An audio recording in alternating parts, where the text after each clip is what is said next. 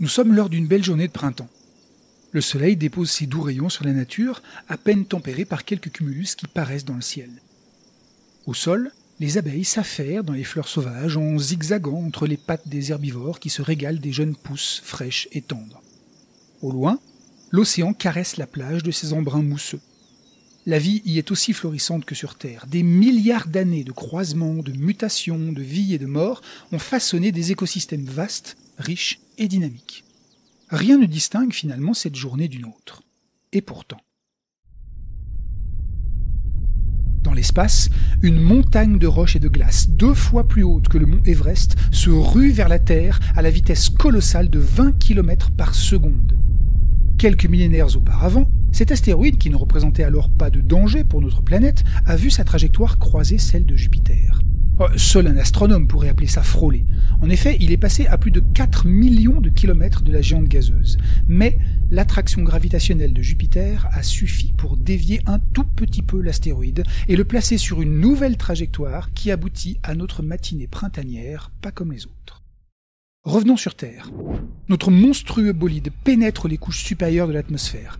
À la vitesse où il va, il ne lui faut que 3 secondes pour traverser les 100 km d'air dense qui entourent notre planète. Des milliers de milliards de tonnes de matière se ruent vers la surface tellement vite que le frottement de l'air n'a le temps que de vaporiser une infime couche à sa surface. Cet objet est tout simplement trop gros pour être affecté par l'atmosphère. L'impact est instantané et dévastateur. L'énergie relâchée est monstrueuse, l'équivalent de 100 milliards de fois celle de la bombe nucléaire d'Hiroshima. L'astéroïde tombe au large du continent, dans une zone où l'océan est peu profond. Sous l'impact, l'astéroïde, l'océan et le plancher océanique se volatilisent, laissant la place à un immense gouffre de 30 km de profondeur et 100 km de large. Tout autour, une monstrueuse onde de choc ravage la surface de la Terre, tandis que des blocs de roches en fusion, certains aussi gros qu'une petite ville, sont projetés dans et en dehors de l'atmosphère. Partout sur la Terre, le ciel s'embrase alors que des milliards de bolides brûlants retombent sur le reste du globe, enflammant la végétation et portant la température ambiante à des niveaux infernaux. Pendant ce temps, l'onde de choc atmosphérique n'est pas la seule chose à ravager la planète. Violemment repoussé par l'impact, l'océan a formé une immense vague de plus d'un kilomètre et demi de haut qui racle le fond de l'océan et déferle sur les terres émergées à des milliers de kilomètres à la la planète entière résonne comme une cloche le jour de Pâques. Une part substantielle de l'énergie de l'impact se transmet dans le manteau terrestre, rebondit sur son cœur de fer et de nickel et remonte vers la surface. Des tensions tectoniques accumulées depuis des millions d'années se relâchent. Des tremblements de terre secouent la surface, des failles s'activent, des volcans s'allument. En haut de l'atmosphère, les cendres provoquées par la collision s'accumulent et cachent la lumière du Soleil. Par endroits, on ne le reverra pas pendant des décennies, alors qu'en dessous, l'eau et les roches vaporisées injectent dans l'air d'énormes quantités de CO2 et de dioxyde de soufre. La catastrophe est planétaire. Ce jour marque la disparition d'une part substantielle de la vie sur Terre. Il faudra des centaines de milliers, des millions d'années pour retrouver la même diversité biologique que celle qui habitait la Terre la veille. Nous sommes une belle journée de printemps, il y a 66 millions d'années.